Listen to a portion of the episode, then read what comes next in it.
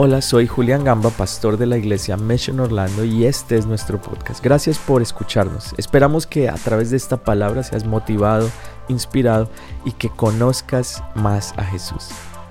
Y este es el mensaje de hoy. Bueno, muchas gracias más una vez. ¿Cuántos pueden orar conmigo? ¿Puede poner su mano, por favor, en tu corazón?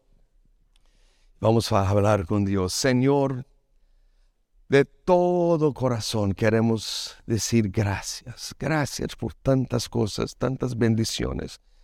Y por, por todo, Señor, tu presencia. Este es el regalo más grande. Y la, el privilegio de estar con amigos, de estar acá con familia. Gracias por este lugar, gracias por esta iglesia, por esta casa, Señor Dios. Gracias por la, familia pastoral. Gracias por todo lo que estás haciendo. Y ahora te pido, ponga tu mano sobre nuestro corazón. Que no sea, que no sea más mi mano, que sea el tuyo. Transforma mi corazón. Llénalo de tu presencia, de tu paz. Ministrame, este corazón no está cerrado, está abierto. Él necesita de ti. Venga, precioso Espíritu Santo ministrar a cada uno de nosotros para la gloria del nombre de Jesús. Amén y amén. Aleluya. Si quiere aplaudir, vamos. ¿Cuántos de ustedes ya tuvieron así una experiencia de ir como que al campo, fuera de la ciudad, donde no hay luces, no hay, sabe, ah, luces en, en el general, y tú puedes mirar el cielo y ver las estrellas, porque en la ciudad no vemos mucho, ¿no? Pero a veces vamos a una hacienda o ranch y podemos mirar el cielo y te, nos quedamos impactados. ¿Cuántos de ustedes ya tuvieron una experiencia así? O a veces podemos ir a la playa, ¿no? Y ver la, la grandeza del mar, la profundidad del océano y miramos y pensamos, wow, cómo Dios es tremendo, cómo que todo lo que haces es lindo. ¿Cuántos aquí creen que todo lo que Dios hace es bueno, sí o no? Bueno, esto es lo que tenía en el corazón de David. David cuando piensa sobre la importancia de la creación, él descubre también que él es creación de Dios y entiende, hay un momento, un momento en la vida de David que él entiende que también él es precioso que entiende que Dios ha hecho una cosa admirable en su vida también, que no solamente las estrellas, no solamente el sol, la luna o la arena del mar, pero también la creación del, hombre. Y eso está en el Salmo 8 y también el mismo pensamiento en el Salmo 139. Y quiero invitarte, por favor, a leer este texto conmigo, Salmo 139. Y ahora me voy a leer en la versión NIVI porque el otro estaba muy difícil para mí. Yo estaba leyendo el, Reina Valera de 1960, hermanos. Entonces estaba difícil para mí, pero ahora, uy, me encontré. Está más tranquilo esta versión. Salmo 139, el versículo 13. Dice así. Tú creaste, creaste mis entrañas, me formaste en el vientre de mi madre. Te alabo porque soy una creación admirable. ¡Wow, hermanos! ¡Qué pretensión, ¿no?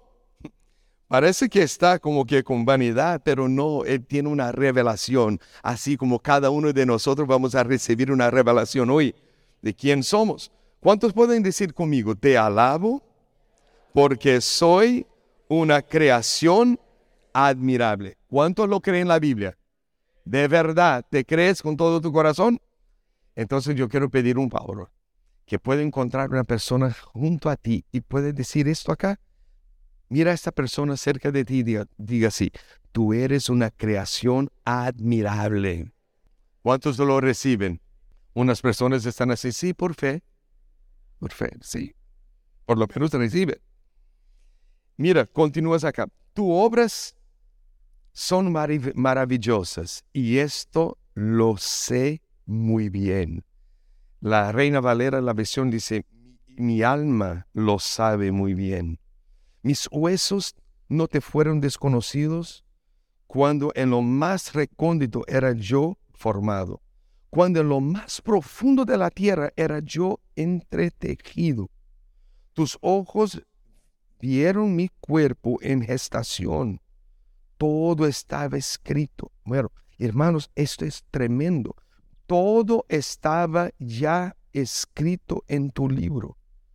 Tú puedes pensar ahora por un momento que hay un libro en el cielo que tiene toda nuestra vida escrito. Antes de nacer ya estaba escrito un libro sobre nuestra vida, sobre tu vida. ¿Cuántos creen? Todos mis días ya se estaban diseñados. ¿Cuántos pueden decir diseñado? Aún que no existía uno solo de ellos. Cuán preciosos, oh Dios, son, mis son tus pensamientos. Cuán inmensa es la suma de ellos. Si me propusiera contarlos, sumarían más que los granos de arena.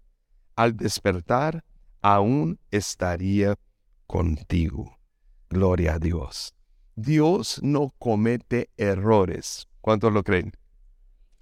¿Tú crees que cuando el Señor creó el mar, creó de la manera perfecta, sí o no? Cuando creó las estrellas, cuando creó lo vegetal, cuando Dios creó nuestra vida, también no cometió, no cometió errores. Tú eres perfecto, hermano. Exactamente como Dios quería. Yo soy perfecto, sí, para el propósito que Dios tiene para tu vida, tú eres perfecto. Dios sabe lo que estaba haciendo cuando creó tu vida. Nosotros no somos perfectos para el propósito de otro, para el plan de otro. Por eso que hay una gran frustración cuando queremos vivir la vida de otra persona, cuando queremos imitar a otra persona, pero cuando entendemos que Dios nos creó con un propósito, que Dios tiene un plan perfecto para cada uno de nosotros, yo puedo entender que puedo entender que Dios hecho mi vida exactamente como Él quería. Porque Dios hay un plan, tiene un plan en todas las cosas que hace. Y entonces cuando el Señor creó a ti, Dios dio en el blanco. ¿Cuántos pueden decir amén? Y el propósito del Señor es perfecto.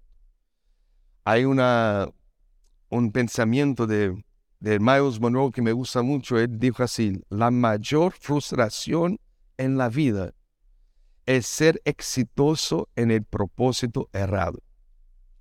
Y yo entendí esto muy bien con una, una experiencia que tuve años atrás. Mi sueño desde niño era ser médico. ¿Cuál es la pregunta que más un niño recibe? Exactamente. Y todas las veces, pero todas las veces, desde chiquito, cuando una persona me preguntaba eso, yo, yo contestaba, yo voy a ser médico, médico. Y eso estaba en mi cabeza muy, muy firme hasta el día que estaba en el servicio en la iglesia ya en Salvador. Mi papá era el pastor de la iglesia. Y yo sentí el Señor me llamar al ministerio. Y en este momento yo estaba en la última silla de la iglesia. Cuando sentí este llamado, yo no quería, yo no quería aceptar ese llamado.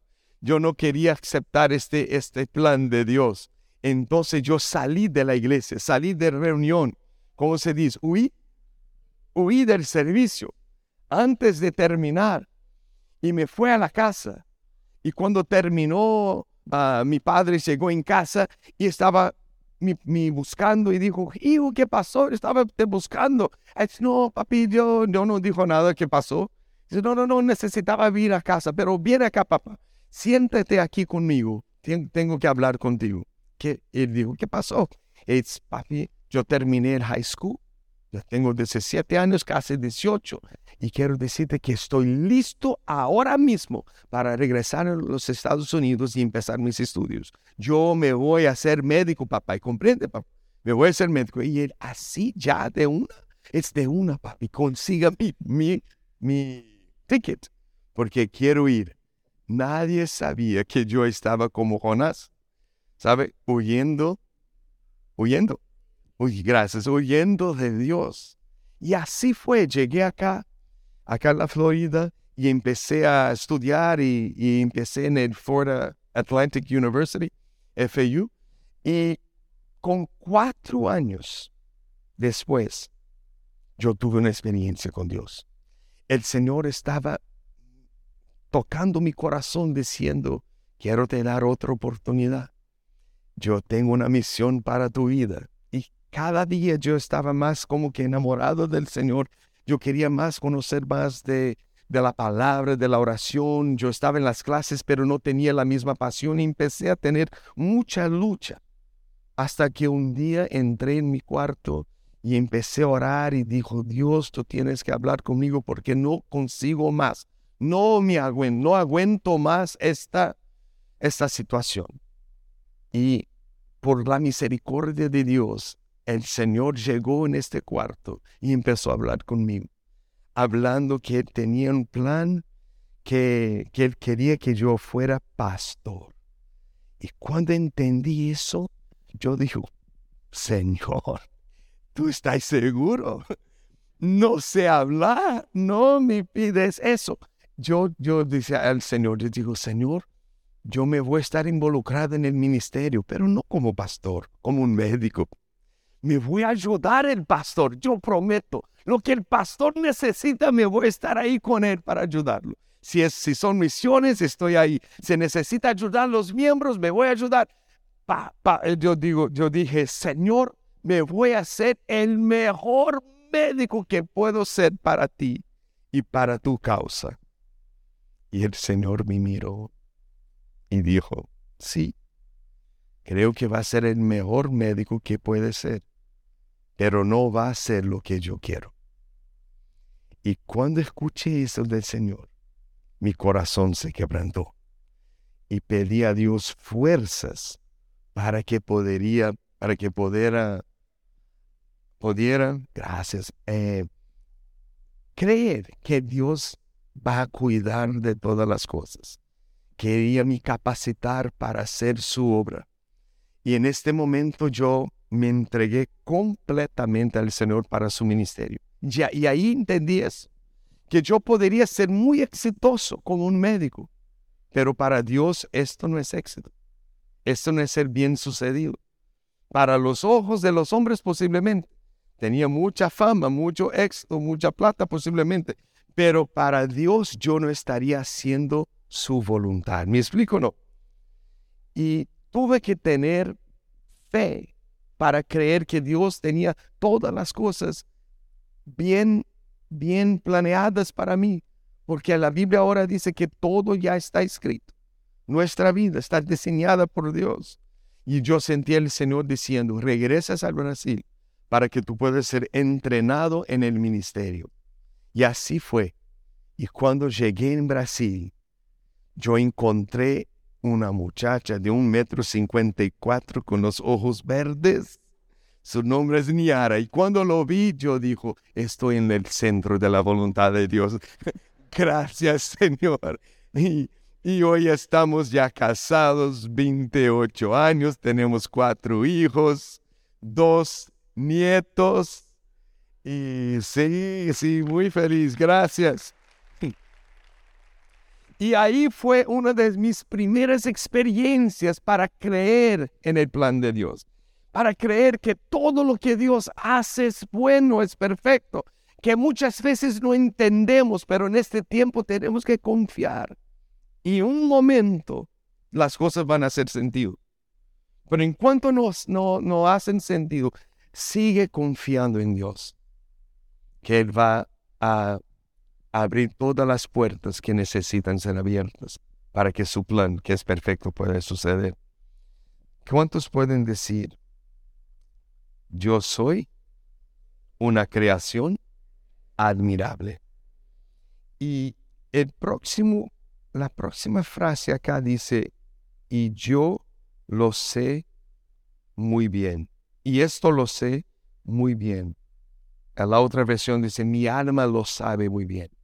Yo quiero hacer una pregunta a ti. ¿Qué tu alma sabes a tu respecto? Cuando el salmista acá dice, mi alma lo sabe muy bien, ¿qué tu alma sabe? Hay una, hay una, un texto que Jesús dijo, tú conoces bien, cuando él dijo, conocerás la verdad y la verdad los harán libres. Yo creo que es así en español. ¿Sí? Bueno, lo que es que nos hace, nos hace libres, hermanos, la verdad, ¿ok? Bueno, entonces piensa conmigo. Si la verdad me hace libre, entonces lo que me ata es la mentira. Me voy a repetir. Si la verdad me hace libre, entonces lo que me ata, ¿qué es, hermanos? La mentira. Y, y piensa por un momento, ¿cuántas mentiras nosotros ya escuchamos en la vida sobre, nuestras, sobre nosotros? Desde niño escuchamos tantas cosas, a veces dentro de casa, a veces de amigos, de maestros. Escuchamos palabras que a veces son repetidas por tantas veces que parece que se convierte en una verdad. Y eso se torna un límite en nuestra vida. Pero la Biblia dice que si conocen la verdad, entonces vamos a experimentar liberación, ¿sí? Ahora, esta palabra conocer es muy importante. ¿Cuántos quieren conocer la verdad cada día? Esa palabra conocer es muy importante porque Jesús está hablando acá. Es la expresión en, esta, en la cultura de judía. Conocer es la misma palabra de una pareja cuando están casados. No son más dos, son ahora cuántos? Uno. Eh, yo recuerdo cuando era niño, yo leía Génesis y cuando llega el capítulo 4, la Biblia dice, y Adán conoció su mujer. Y yo pensaba así, ¿cómo si? Ya no conocía. ¿Ah? En el capítulo 2 fueron creados, ¿cómo en el capítulo 4 lo, se conocieron? Yo no entendía que allá estaba hablando del matrimonio, de la unidad, que, que ahora no son más dos, son uno. Entonces la palabra conocer tiene ese entendimiento.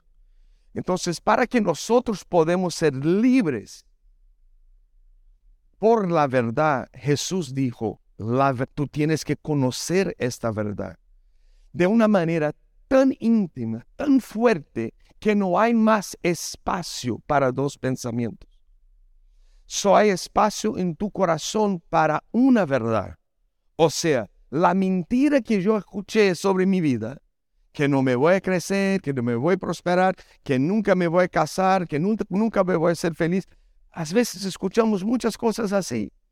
Pero para experimentar liberación, Jesús dijo, tú tienes que conocer la verdad. O sea, la verdad tiene que entrar en tu corazón de una manera tan fuerte que tú y la verdad se tornaron una sola. No hay espacio más para otro pensamiento. La mentira no encuentra más lugar en tu corazón. En este momento es cuando la liberación viene. Y yo creo que hoy es un día de liberación acá para tú, para tu vida y para mí también. ¿Cuántos lo creen? Amén.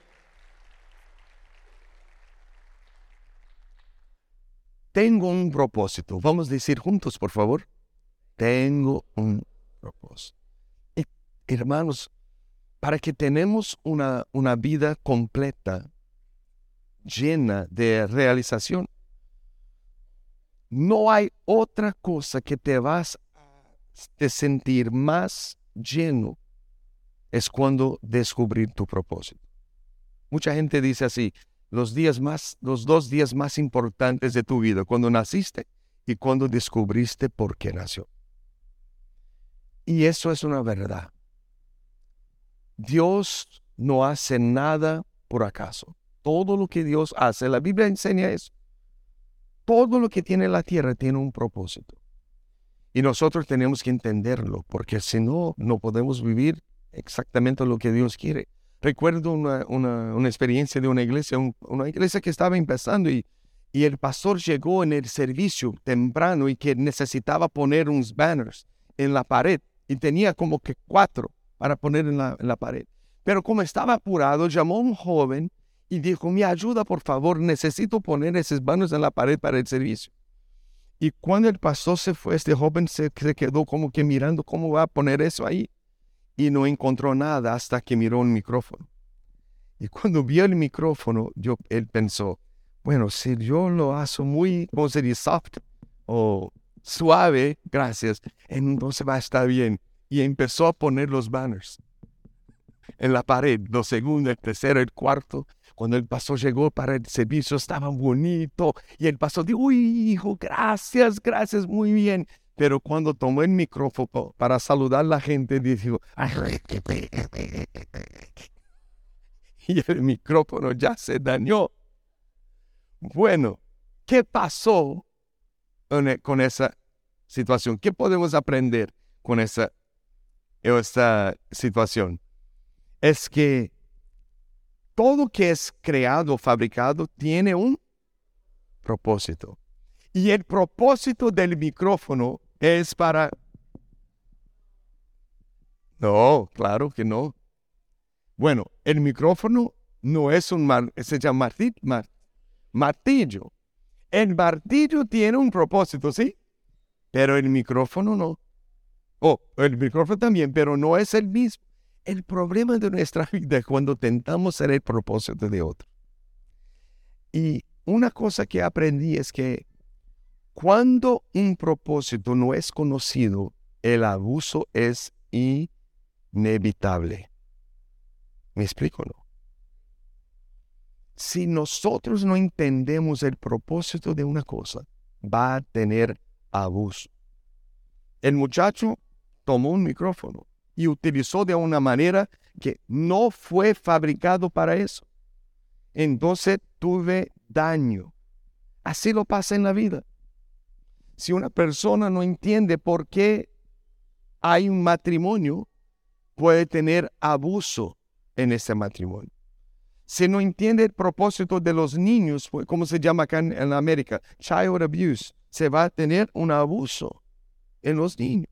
Si no conocemos el propósito de las cosas, nos vamos a abusar de esto. Yo recuerdo pensando sobre eso, yo lo pregunté, porque hay unas cosas en la creación que no me gustan, no sé ti. Pero, ay, ¿cómo se dice roaches en... Eh, ah, ¿ah? Cucarachas. hermano, no me gusta eso. Yo no entiendo por qué Dios lo creó eso. Pero tengo que ser creyente y creer que en todo tiene un... Y una vez yo estaba preguntando, Dios, ¿cuál es el propósito de la cucaracha? Y porque así, cuando veo uno, yo quiero salir corriendo. Hay a veces no puedo. Ahí ni ahora decir, mátalo y yo tengo que matar. Así es. Y y un día pensando sobre este tema, yo pensé, ¿cuál es el propósito de la cucaracha? ¿Para qué tiene eso? Y yo fui research, ¿cómo se dice? Eh, investigar, gracias. Yo fui a investigar y lo, lo encontré el propósito de la cucaracha. sí, ¿verdad? el propósito de la cucaracha es comer todo lo, la basura, the trash, todo que es um, dirty, sucio, sucio, sucio, sucio. Bueno, y ahí en esta materia que estaba leyendo, así estaba escrito, si no hubiera las cucarachas, la, basura en la tierra iba a crecer en las calles, crecer, crecer, que no tenía como tener espacio. En este momento yo digo, Alabado sea Dios por la cucaracha. Y no es verdad que donde, donde está sucio siempre hay. ¿Por qué? Porque el propósito de ellas es comer estas cosas. Entonces, hermanos, la próxima vez que tú ves una cucaracha, por favor, hermanos, lo maten. Pueden matar porque hay muchos. Pero entienden, ¿no? Todo hay un, en todo hay un propósito y necesito entender mi propósito. Porque si no entiendo el llamado, no entiendo por qué estoy acá, posiblemente me voy a abusar de mi propia vida. Me voy a abusar de, de, lo, de mi salud. Me voy a abusar de, de mis relacionamientos. Me voy a abusar de mi conexión con Dios. Entonces necesitamos entender eso. Y cuando Dios creó las cosas, Él siempre creó las cosas con una cosa en mente. Por ejemplo, ah, esta mañana estaba explicando sobre una necesidad como que, imagina que tú tienes un terreno. En, ese, en esa tierra hay muchas rocas, ¿sí? Piedras grandes, rocas. Y tú tienes que sacar estas piedras. Pero no hay herramienta, no hay máquinas para hacer eso. Entonces, tú vas a pensar, tú vas a crear un equipamiento, ¿sí? Para remover estas rocas. ¿Me explico hasta aquí? No. Gracias. Y entonces tú piensas en, por ejemplo, eh, construir, me, me, olvidé la palabra que es excavadera, excavar excavadora. Gracias, excavadora. Bueno, imagine que no existe. Tú eres el inventor.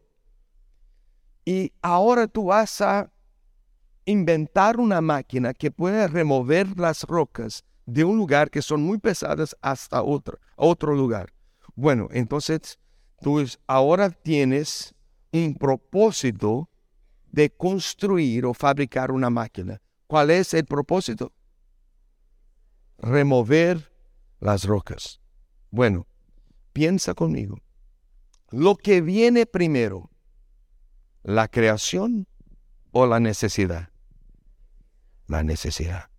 La creación es una respuesta a una necesidad. Y así es con cada uno de nosotros. Tú no, no, no llegas en la tierra por acaso. Tuve una necesidad en la tierra y el Señor pensó, ¿cómo me voy a suplir esta necesidad? Y Dios tuvo una idea, tu vida. Y él dijo, tú ahora vienes a este mundo porque tú tienes que un propósito para cumplir. Y solo tú puedes hacerlo. Gracias por escucharnos. Esperamos que este mensaje haya sido de gran bendición para ti. Te invito a que te suscribas y lo compartas con tus amigos. Para más contenido de nuestra iglesia visita missionorlando.com. Que Dios te bendiga.